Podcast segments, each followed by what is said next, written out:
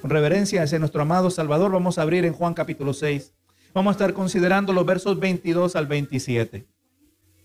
Vamos a leer así en el nombre del Padre, del Hijo y del Espíritu Santo. Amén.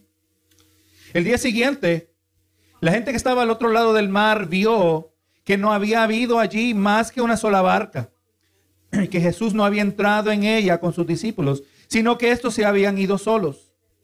Pero otras barcas habían arribado de Tiberias junto al lugar donde habían comido el pan después de haber dado gracias el Señor. Cuando vio pues la gente que Jesús no estaba allí ni sus discípulos, entraron en las barcas y fueron a Capernaum buscando a Jesús. Y hallándole al otro lado del mar, le dijeron, rabí, ¿cuándo llegaste acá? Respondió Jesús y les dijo, de cierto, de cierto os digo que me buscáis, no porque habéis visto las señales, sino porque comisteis el pan y os saciasteis. Trabajad no por la comida que perece, sino por la comida que a vida eterna permanece, la cual el Hijo del Hombre os dará, porque a este señaló Dios el Padre. Y así he titulado esta predicación, un cambio de prioridades.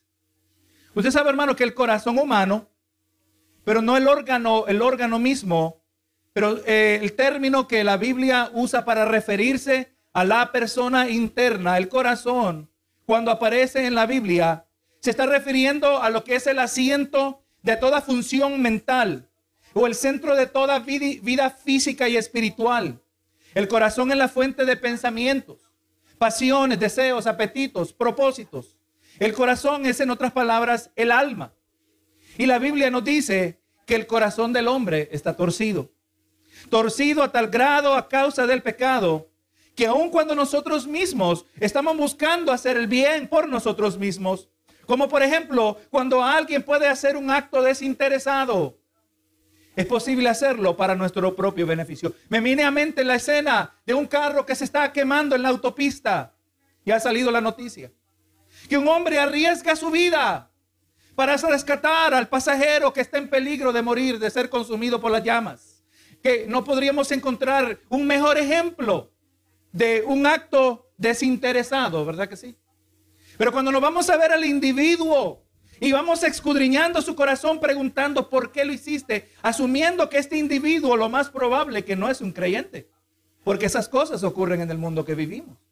El incrédulo hace cosas que desde afuera las miramos como una entrega desinteresada, pero vemos, hermano, que vamos a descubrir que un acto desinteresado se puede hacer por razones egoístas, por razones egocéntricas, sea que lo hacemos para que nos vean, que quizás no sea el caso. O lo hacemos con, el fin de tratar de apaciguar un sentir de culpabilidad, un intento según nosotros de reponer un bien por un mal que hicimos a alguien. ¿Usted cree que eso podría ser el caso del incrédulo? Gloria a Dios, el bien que es producido por un corazón torcido nunca es desinteresado. Ese bien siempre se hace para un beneficio personal. Recuerda, hermano, si no se hace para la gloria de Dios, lo está buscando para la gloria de otro, ¿verdad que sí? Benito Jesús. Así que el bien que nosotros sin Cristo hacemos, el bien que hacemos está contaminado. Y esto siempre ha sido cierto. Y miles de años atrás, por medio del antiguo profeta Isaías, Jehová hacía la siguiente afirmación acerca de su pueblo. Dice Isaías 64, 6. Si bien todos nosotros somos como suciedad y todas nuestras justicias, o sea, nuestros, nuestra rectitud moral, todas nuestras justicias como trapo de inmundicia. Y, caí, y caímos todos nosotros como la hoja y nuestras maldades nos llevaron por el viento. Esta es la realidad moral del incrédulo. Esta es la realidad de aquel cuya vida no se vive para la gloria de Dios. Su corazón está torcido y cuando hace lo bueno, el bien que hace está contaminado. Porque no lo hace para la gloria de Dios, lo hace para su propio beneficio, directa o indirectamente. En aquel entonces Israel, Israel hacía lo correcto. Ofrecían sacrificios, pero lo hacían con una actitud equivocada, por razones equivocadas. Isaías 29, 13. Dice el profeta, dice pues el Señor, porque este pueblo se acerca a mí con su boca y con sus labios me honra, o sea, externamente. pero su corazón está lejos de mí. Y su temor de mí no es más que un mandamiento de hombres que les ha sido enseñado. O sea, todo lo que es Israel, aunque tenían, adoraban al Dios verdadero, tenían relación, tenían proximidad al Dios verdadero, no lo adoraban de corazón.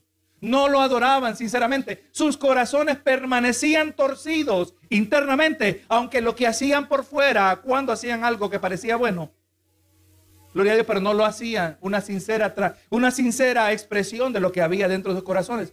Está, se acerca a mí con su boca, con su labio y me honra, pero su corazón está lejos de mí. Y lo que era cierto acerca de Israel en el Antiguo Testamento, fue cierto también acerca de Israel en el tiempo de Jesús. Y sigue siendo cierto acerca de la humanidad, acerca de nosotros en el día de hoy. Es posible acercarse a Dios externamente, pero no de corazón. Y hacerlo con motivaciones egoístas. Y es exactamente lo que se nos ha de modelar en los versos que restan de este capítulo, aunque no lo vamos a cubrir todos hoy, ¿verdad? Vamos a quiero enfatizar tres puntos principales que se pueden derivar de esta sección del pasaje. Primero vamos a ver que así como Jesús se escapó de entre la multitud, así también se escapa el evangelio, la verdad, del que no ama la verdad. Vamos a ver también que un falso seguidor de Jesús solo está interesado en lo que puede proveer en cuanto a una existencia temporal, despreciando la provisión eterna de parte de Dios. Tercero, vamos a ver que un verdadero seguidor de Jesús puede ser identificado por el orden de sus prioridades, porque pone lo eterno arriba de lo temporal. Gloria a Dios. Y sabe, hermano, que al comienzo de este capítulo Jesús hizo un milagro muy público ante la gran multitud, una clara expresión de su divinidad, un acto que indudablemente validaba su identidad mesiánica. Al darles de comer, ellos debían entender que no solo estaba supliendo su necesidad inmediata, pero Jesús estaba mostrándoles quién Él verdaderamente era. Pero como hemos de ver, la multitud era tan egocéntrica, estaba tan enfocada en el yo, cada individuo tan enfocado en sí mismo, en lo suyo, que no se dieron cuenta quién era el que estaba con ellos y no les pudo interesar menos. La semana pasada pudimos ver que Jesús realizó un milagro privado para sus discípulos quienes por obediencia habían entrado, se habían subido en la barca y a causa de ello llegaron mar adentro, donde había sido divinamente designado, determinado que experimentaran una tormenta, tormenta que resultaría en el ideal escenario para una demostración privada de la divinidad de Jesús al caminar sobre las turbulentas aguas. Así que una escena nos presenta a Jesús un milagro público, mostrando su divinidad. Y en la siguiente escena miramos a Jesús un milagro privado para sus discípulos, mostrando que Él genuinamente era el Mesías. ¿Cómo se muestra el Mesías? ¿Cómo se muestra la identidad de nuestro amado Salvador? En medio de las tormentas. En medio de la adversidad nosotros descubrimos el calibre de aquel a quien nosotros seguimos. Y esta demostración fue reservada solo para un grupo íntimo de discípulos. La multitud no supo nada de esta escena, ¿verdad? tremendo, impactante haber podido ver esto, ¿verdad que sí? Haber podido ver en medio de un escenario de inestabilidad, la tormenta, las aguas, el viento que sacudía la embarcación, aleluya, y en medio de inestabilidad y peligro vemos a Jesús que él se mantenía estable, se mantenía firme. Jesús, aleluya, mantenía paso firme en medio de una tormenta y es por eso que nosotros nos agarramos de él. Lo único firme en medio de una tormenta, lo único firme en medio de una adversidad es Cristo Jesús. Lo que fue cierto en el sentido físico, que Jesús lo mostró de manera visible, era también cierto en el sentido espiritual. Y aquí nos encontramos ahora en el verso 22. Y dice, y el día siguiente la gente que estaba al otro lado del mar vio que no había, había habido allí más que una sola barca y que Jesús no había entrado en ella con sus discípulos, sino que estos se habían ido solos. Usted sabe que Mateo 14, 22 nos dice, eh, un pasaje paralelo a este, nos dice que Jesús despidió la multitud. Juan nos dice, nos dijo en el verso 15 de este capítulo, que esto fue porque se querían apoderar de él y hacerlo rey. Y ahora despedida la multitud, esta probablemente se quedó en el lugar donde fueron alimentados. Y ahora satisfechos, fueron alimentados y también cansados, ahí pasaron la noche a la orilla. Vieron que los discípulos se subieron en la barca y que Jesús se fue aparte, él no se subió en la barca. Pero ahora por la mañana la multitud se encuentra ahora con una serie de incógnitas, preguntas que ellos necesitan descifrar. Se dieron cuenta que Jesús ya no estaba allí y que los discípulos se habían ido en la única barca disponible en aquella hora tardía del día o de la noche. Entendieron por qué no estaban los discípulos. Ellos entendieron por qué no estaban los discípulos, pero no entendían por qué no estaba Jesús. Jesús se le escapó a la multitud, ¿verdad que sí? Y así, hermanos, este detalle de Jesús en relación a la multitud es algo interesante porque ilustra perfectamente la relación entre el incrédulo y el evangelio. El que no está buscando a Jesús con un corazón sincero, con un corazón humilde, el que no busca la verdad acerca de sí mismo y acerca de Dios, este, cuando se encuentra, cuando tiene oportunidad de encontrarse cara a cara con Jesús, o en otras palabras, cuando recibe una clara exposición del Evangelio, a este se le escapa de entre las manos.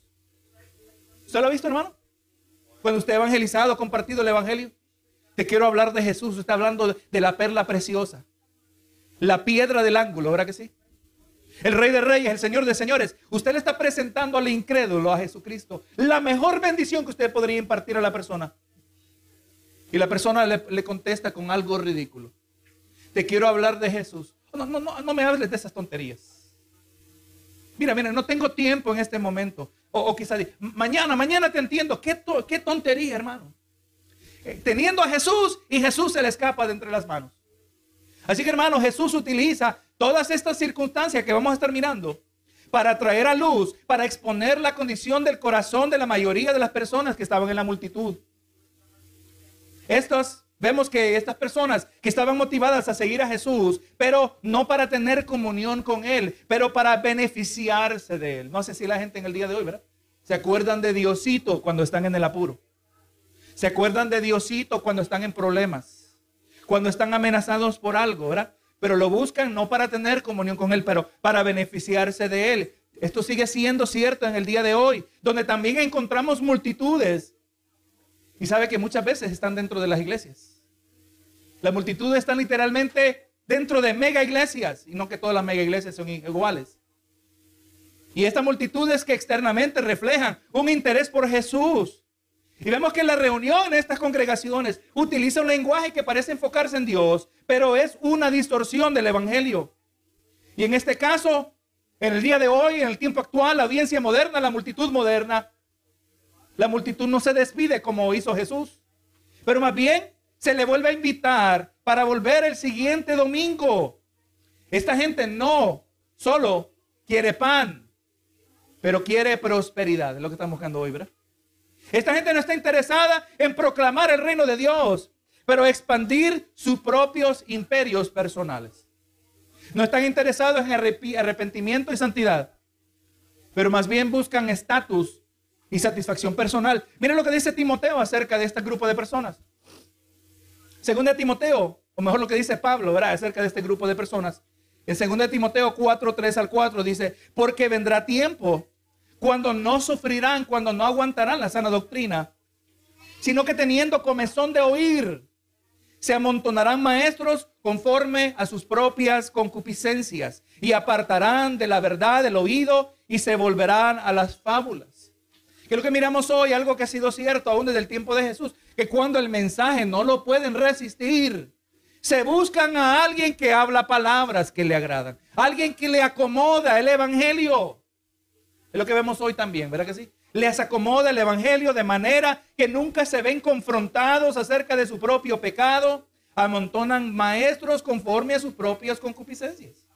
Predicadores que no les, eh, no les señalan el pecado, pero les pasan la mano aprueban sus deseos desordenados, ¿verdad? sus concupiscencias. Ese es el corazón de la multitud que no sigue a Cristo de corazón. Eso era cierto en aquel entonces, sigue cierto en el día de hoy. Dice el 23, pero otras barcas habían arribado de Tiberias junto al mar, donde habían comido del pan después de haber dado gracias al Señor. Vemos que convenientemente la mañana se presentó con una flotilla de barcas, ¿verdad que si no eran dos eran barcas, eran un grupo grande de barcas, las cuales habrían de facilitar este peregrinaje de personas que Jesús nos habría de mostrar que eran falsos seguidores. Ahora, mire, estaban muy motivados, hermano. Quizás desde la perspectiva humana, yo quizás no siendo uno de los doce, pero un seguidor, yo miro la multitud. ¡Qué emocionante! ¿Cómo siguen a Jesús? Han tenido una experiencia con Jesús. Jesús le hizo un milagro. Jesús le mostró misericordia. Jesús, aleluya, ha suplido sus necesidades y tienen más necesidad de Él. Qué bueno, se están subiendo en las barcas. Pero Jesús nos, muestra que el cuento no era tan bueno, ¿verdad que sí? Habían comido pan, se habían arrecostado en delicados pastos, Mateo 9:36 nos dice que Jesús quería ser su pastor cuando nos dice que miraba a las multitudes y tuvo compasión de ellas porque eran ovejas como ovejas que no tenían pastor. Hermano, ahí se cumplió en un sentido físico lo del Salmo 23, 1 y 2, ¿verdad? Jehová mi pastor, nada me faltará y en lugares de delicados pastos me hará descansar junto a aguas de reposo me pastoreará. Jesús les proveyó las necesidades físicas para que así ellos se abrieran a que Jesús les supliera las necesidades espirituales. Jesús les pastoreaba en lo, en lo terrenal, lo temporal, para que ellos estuvieran dispuestos a ser pastoreados en lo eterno, lo espiritual. Hermano mío, Jesús quiere ser tu pastor. Él quiere suplir todas tus necesidades. Él quiere suplir tus verdaderas necesidades físicas, pero sobre todo quiere suplir tus necesidades espirituales. Quiere suplir lo temporal, pero sobre todo quiere suplir lo eterno. Pero Él no puede ser tu pastor si no lo amas, de verdad. Él no puede pastorearte completamente. No puede saciar tu alma si solo buscas de Él lo temporal. Tienes que amar al pastor espiritual el cual despierta en tu corazón un amor por aquel que ama tu alma y una relación que es la única capaz de satisfacer todo tu ser. Pero la multitud no estaba interesada en esto. El 24. Cuando vio pues la gente que Jesús no estaba allí, ni sus discípulos, entraron en barcas y fueron a Capernaum buscando a Jesús. Ahora, hermanos, la multitud colectivamente se determinó ser detectives con el fin de descubrir a dónde se había ido Jesús, ¿verdad? Y después de formular una hipótesis, una suposición basada en observar las circunstancias, determinaron que lo más probable es que Jesús se había ido al otro lado del mar. 25. Y hallándole al otro lado del mar, le dijeron, Rabí, ¿cuándo llegaste acá? Esta pregunta de que cuándo llegaste, a cuándo llegaste acá, está acompañada, es implícita por otra importante incógnita. ¿Cómo llegaste acá? No había explicación normal para entender cómo Jesús había llegado al otro lado sin un barco. No tenían razón para asumir que Jesús de alguna manera se había subido en la barca, que estaba a larga distancia de la orilla. La Biblia nos dice, como miramos la semana pasada, la Biblia nos deja saber que los discípulos habían navegado de 3 a 4 aproximadamente, de 3 a 4 millas mar adentro, cuando se manifestó la tormenta. Pero Jesús ni siquiera intentó de en explicar, trató, intentó de explicar qué había acontecido, un milagro en grande magnitud. Eh, ese detalle no era importante en este momento. Más bien que Jesús se fue al grano de la situación. Esta multitud que le había querido hacer rey por razones equivocadas, se había, había vuelto a encontrar con Jesús. Jesús se les escapó. Ellos lo volvieron a encontrar. Pero les, ¿por qué? Porque les había gustado la provisión temporal de Jesús. Pero no estaban interesados en la provisión eterna. Jesús no estaba dispuesto a alimentar este errado interés en él pero les habló la verdad para hacer presente la condición espiritual de cada uno de ellos. Y de esto aprendemos algo nosotros también. Cuando vamos a presentar el Evangelio, no le vamos a hablar primero de las lindas bendiciones que indudablemente todos podemos testificar. De cuántas bendiciones el Señor derrama sobre nuestras vidas, hermano. Eventualmente perdemos la cuenta, ¿verdad que sí? Eventualmente le dejamos de contar porque es que son tantas, son, aleluya, tan frecuentes, son tan constantes las expresiones de gracia y misericordia sobre nuestras vidas que perdemos inventario de ellas. Pero no podemos evangelizar trayendo lo mejor primero. Para traer las buenas nuevas. Usted sabe que es la pregunta. Tengo buenas noticias y malas noticias. ¿Cuáles quieres primero? Si Dios nos dice, le preguntamos a Dios, cuando se trata del evangelismo, tenemos que traer primero las malas noticias. Tenemos que confrontar al pecado, al, perdón, confrontar al pecador en su pecado. El pecador tiene que ver primero que es pecador. Esta multitud no se miraban como pecadores. Si se hubieran visto como pecadores, estuvieran buscando, estuvieran mirando a Jesús de una manera diferente, pero ellos no se miraban así, no miraban necesidad. No anda así el incrédulo ahí en la calle. No ve ninguna necesidad de Dios. No ve ninguna necesidad de Jesús hasta que muchas veces le visita el problema, ¿verdad que sí? Hasta que es confrontado y algunos reaccionan, una mayoría no reacciona. Pero Jesús tenía que mostrarle a ellos que ellos estaban mal. Y ahora el verso 26. De cierto Jesús, perdón, respondió Jesús, respondió Jesús y les dijo, de cierto, de cierto os digo, que me buscáis no porque habéis visto las señales, sino porque comisteis el pan y os saciasteis. Hermano, usted sabe que el pecador no es capaz de arrepentirse si su pecado no es confrontado. Sepa, hermano, esto es una realidad de, lo que de los predicadores de la televisión, los evangelistas populares. Después de traer un show, una presentación que tiene un elemento de entretenimiento para, para mantener atento al que está mirando el programa, al que se sintonizó a su estación o radial o de televisión. Y después de haberle presentado una diluida, una aguada presentación del Evangelio, le dice, mira, haz una oración conmigo. Y le dice, Señor, escribe mi nombre en el libro de los cielos. Hazme uno de tus hijos. Bendíceme, ayúdame, prospérame. Y terminan allí nunca mencionando que hay que arrepentirse de pecados.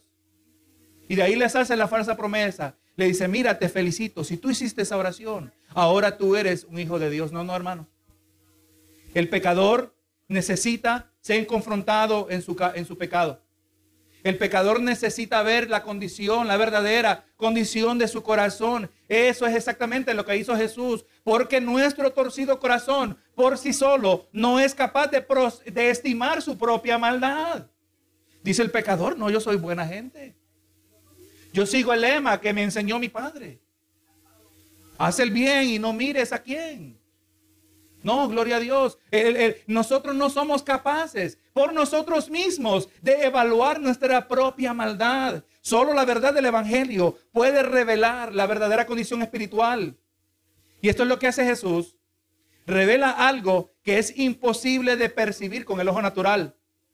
Es bueno que esta multitud siga a Jesús, pero es malo que lo hagan por la razón incorrecta. Y ahora Jesús les dice, de cierto os digo que me buscáis, no porque habéis visto las señales. Esta multitud no estaba buscando a Jesús porque estaba porque había sido impactada por la magnitud y el significado del milagro que habían presenciado. Hermano, yo creo que nos hubiéramos quedado impresionados nosotros, ¿verdad? Oye, mira, yo, yo estaba mirando a la distancia que solo eran unos cuantos panes y unos cuantos peces. Y cómo Jesús metía la mano y seguía sacando y metía la mano y seguía sacando. Y yo, y yo calculando, pero ¿cuántos eran? Y, pero siguen repartiendo y a todos nos dieron y todos nos hacíamos. Comimos suficiente, ni demasiado ni poco. Comimos lo suficiente. Quedamos satisfechos. Y yo miraba y seguía sacando hasta que sobró. Nadie fue impactado por eso. Nadie estaba interesado en la identidad que había llevado a cabo este milagro. Jesús dice, porque no habéis visto las señales. Jesús está diciendo allí que ese milagro era una señal.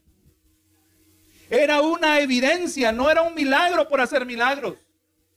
Miramos nosotros, hermanos, también, ¿verdad? Que los, se recuerda lo que hablamos unas semanas pasadas, que cuando Jesús llevó a cabo el milagro, Él no hizo un show. Él dio gracias y empezó a repartir. No como los que hacen milagros en el día de hoy, que es exactamente lo que hacen, un show, porque allí no hay poder de Dios. Si hubiera poder de Dios, no hay necesidad de hacer un show. Pero tiene que aparentar que hay una grande manifestación, pero no Jesús, el verdadero hacedor de milagros. No hizo en entretenimiento, no hizo nada llamativo, suplió la necesidad, pero esta era una señal de la cual ellos iban a tener que rendir cuenta que no la recibieron. No porque habéis visto las señales. Ustedes no me buscan, no me siguen. No están esmerados de buscar mi paradero. ¿Por qué? Porque están impactados de las señales que he demostrado de acerca de mi identidad. Aleluya. No, ellos no estaban interesados. No le buscaban porque habían comprendido que Jesús era el Mesías. No venían, aleluya, a Él porque venían a adorarle o porque venían a, a humillarse ante Él como Salvador. No, ellos no estaban interesados en un Salvador. Ellos no, según ellos, no necesitaban un Salvador. Ellos no solo necesitaban comer. Imagínense traer a alguien a la iglesia, usted lo invita a la iglesia. Y pasó todo el culto y Dios habló a todos nosotros. Y la palabra impactó a los hermanos de la iglesia. Y esa visita, cuando se acaba todo, lo que pregunta es, ¿no es que regalan comida aquí? ¿Cuándo regalan la comida? Yo solo vine por la comida. Es exactamente lo que estaba ocurriendo aquí. ¿Verdad que sí? E, el que no ama a Cristo no entiende, no percibe una genuina expresión de amor y del poder de Dios. Poder, si Jesús tenía poder para multiplicar los panes y los peces, alimentar, saciar, haciendo de la nada, ¿qué es lo que puede hacer con nuestras vidas? ¿Qué es lo que el Señor, si tiene poder para multiplicar, tiene poder para salvar? Si tiene poder para suplir esas necesidades físicas, tiene poder para santificar nuestros torcidos corazones. Pero ellos solo buscaban el pan. Buscaron a Jesús. Yo me imagino que si hubieran tenido reloj. Oye, ¿a qué hora dijeron los discípulos que van a hacer la entrega de pan? ¿A qué hora, oye, escuchaste? ¿Tú lograste escuchar? ¿A qué hora van a, habrán más peces? Porque los peces de ayer estaban tremendos. Eso es muy realístico, ¿verdad? Entre esa multitud. Se montaron en las barcas, pagaron el taxi, cruzaron al otro mar. Hermano, eh, coincidió, ¿verdad? Que habían tantas barcas que pudo una multitud encontrar a Jesús. Pero ustedes no me buscan por las señales. No, no estaban interesados en Salvador. Ellos solo necesitaban comer y por eso Jesús les dijo, si no, porque comiste el pan y os saciaste. Ellos no estaban interesados en lo espiritual, lo eterno. Solo les importaba lo terrenal, lo temporal. Esto describe a la persona promedio que nos rodea. El vecino, a tu compañero en el trabajo o en la escuela. La persona que encuentras en la gasolinera o el supermercado, ellos no están interesados en lo eterno. Están interesados en lo temporal, ¿verdad que sí? Más dinero, mejores cosas, cosas más nuevas. Hay que, hay que adquirir, es lo único que importa. Gloria a Jesús. También sepa que el interesado en lo temporal no solo describe al que está el, el, incrédulo que nos rodea, pero también describe a la persona promedio que se congrega en la iglesia cada domingo. Y esto es lamentablemente muy cierto, hermano. Yo no estoy exagerando. Miren las mismas palabras de Jesús. Mateo 22, 14 porque muchos son los llamados y pocos los escogidos.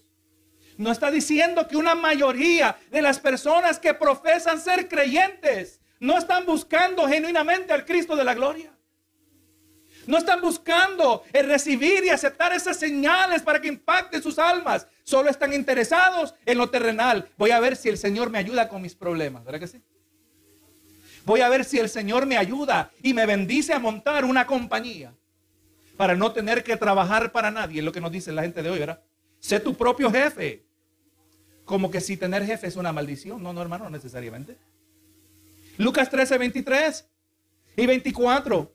Y alguien le dijo, Señor, ¿son pocos los que se salvan? Y mire cómo contestó Jesús. Y él les dijo, esforzaos a entrar por la puerta angosta, porque os digo que muchos procurarán entrar en entrar y no podrán. O sea, el interesado, el materialista, también se le puede llamar de manera fluja, no, oficialmente, pero muchos se llaman así cristianos, hermanos. Ahora, hermano, le hago esta pregunta. Al evaluar tu vida diaria, tu vida cotidiana, ¿a qué conclusión podría llegar alguien? ¿Qué es lo que te importa a ti? ¿Cuándo es, ¿Cuándo es que te acuerdas de Jesús? ¿Por qué le buscas a Él? Aleluya, esas son las preguntas que nos tenemos que hacer nosotros, ¿verdad? Para asegurarnos que somos mejor de entre los discípulos de Jesús y asegurarnos que no somos de la multitud. Hay que evaluar nuestras vidas. ¿Qué es lo que nuestra vida diaria dice acerca de nosotros? Dice el 27, trabajad no por la comida que perece, sino por la comida que a vida eterna permanece, la cual el Hijo del Hombre os dará, porque a este señaló Dios el Padre. Ahora, a estos falsos seguidores Jesús les exhorta. Les brinda palabras específicamente prescritas para sus materialistas corazones les prescribió claramente lo que ellos necesitaban. ¿Qué les prescribió? Un cambio de prioridades. Se deben esforzar por obtener aquello que alimenta la vida eterna, aquello que verdaderamente permanece. Y sepa, hermano, que este asunto de prioridades no es el único, este no es el único lugar o la única manera que aparece este principio espiritual. Lucas 12:15.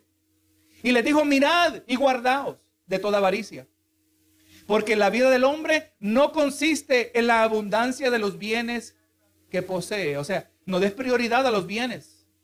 No des prioridad a lo material. Esa no es la vida. De eso no consiste la esencia de la vida.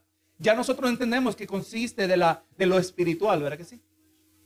Colosenses 3.2. Poned la mira en las cosas de arriba, no en las de la tierra. ¿Será que eh, en esta escena donde Jesús le estaba diciendo, trabajad, no por lo que perece. ¿Será que hubiera podido venir el apóstol Pablo con estas palabras que escribió a los colosenses? Exactamente diciendo lo mismo, ¿verdad? Poner la mira, poner la mira en las cosas de arriba, no en las de la tierra. Mateo 6:33, sabemos a Jesús diciendo algo similar. Mas buscad primeramente el reino de Dios y su justicia y todas estas cosas os serán añadidas. ¿Cuáles deben ser nuestras prioridades? Nosotros no podemos negar la existencia de la necesidad física. Esta es una realidad. Tenemos necesidades físicas. Y aunque temporales, son importantes, pero no podemos buscar satisfacer percibidas necesidades físicas sacrificando lo espiritual. Debemos hacer la búsqueda de lo espiritual una prioridad, porque al no hacer esto, automáticamente escogeremos lo terrenal primero. Es lo que exhorta la palabra. Tenemos que trabajar para poner lo espiritual primero, porque si no lo hacemos, automáticamente lo terrenal va a venir primero. Mateo 16, 24. Entonces Jesús dijo a sus discípulos, si alguno quiere venir en pos de mí, niéguese a sí mismo y tome su cruz y sígame. ¿Dónde están las prioridades? Estamos viendo, ¿verdad? Que es lo espiritual. Hermano, Jesús les dice, que se puede establecer el debido orden de prioridades. Y le dice cómo, dice la cual el Hijo del Hombre os dará, porque a ese señaló Dios el Padre. Hermano, la prioridad es fácil de identificar. Nuestro enfoque debe estar en Cristo, porque por esto fue enviado por el Padre. Y ven, veremos más acerca de esto la semana que viene, si así Dios nos permite. Así que hermano, a lo largo de los versos que hemos escogido para hoy, pudimos aprender un poco más acerca del carácter espiritual de la multitud que seguía a Jesús. Pudimos observar que aquella multitud en el día de Jesús no era distinta al incrédulo o aún al supuesto creyente promedio en nuestra nación. Muchos que sigan a Jesús solo están interesados en la provisión terrenal, el alimento físico y menosprecian la provisión espiritual, el alimento para el alma. Ellos no estaban interesados en identificar al Mesías porque no percibían su propia necesidad espiritual. Y, esto es a causa de su materialismo. Jesús confronta su pecado, les exhorta a cambiar sus prioridades. Les dijo que dejaran de dar prioridad a lo que es temporal, descuidando lo que es eterno, lo cual debe ser primero. Y la exhortación sigue vigente hasta el día de hoy. Tenemos que ajustar nuestras prioridades, ¿verdad? Tenemos que mirar nuestro estilo de vida. Y sí, las necesidades terrenales y físicas, aunque temporales, son importantes. Más importantes son las necesidades espirituales. Poner primero a Dios. Sepa, hermano, que cuando nosotros ponemos primero a Dios, aún lo físico no es que se descuida, sino que recibe su debido lugar. todo cabe en orden, todo se, se coloca debidamente como Dios lo ha diseñado. Jesús nos mostró que las necesidades físicas son necesarias, son necesarias suplirlas. Se las suplió a la, a la multitud. Pero primero tiene que ser Dios sobre todas las cosas. Y que como dijimos, cuando leímos en, en, en, en Mateo 6:33, ¿verdad? Pongamos primero su reino y su justicia y todas las cosas que necesitamos nos serán añadidas. Esa es nuestra confianza. Aleluya, esa es nuestra fe. Dios no es, Dios no es mezquino, hermano. Dios es sumamente generoso. Es más generoso de lo que nosotros podamos concebir. Y el que anda buscando acumular y tener posesiones, muchas veces descuidando lo espiritual, nunca recibe el beneficio completo de ellas. Pero el que pone a Cristo primero, no solo recibe al Cristo de la gloria, no solo tiene una plenitud espiritual, pero muchas veces Dios en su amor y misericordia concede plenitud material de la misma manera. Tenemos una completa, una entera existencia en esta tierra conforme el Señor nos ha permitido vivir en este mundo caído, preparándonos para la gloria venidera, ¿verdad? Pero tiene que haber un cambio de prioridades. Ahora mire, lo, dejamos con esas preguntas que hicimos, ¿verdad? ¿Qué prioridades se hacen presentes en su diario vivir? ¿Y qué nos dicen a nosotros eh, acerca de lo que nosotros consideramos que es de mayor valor en nuestras vidas?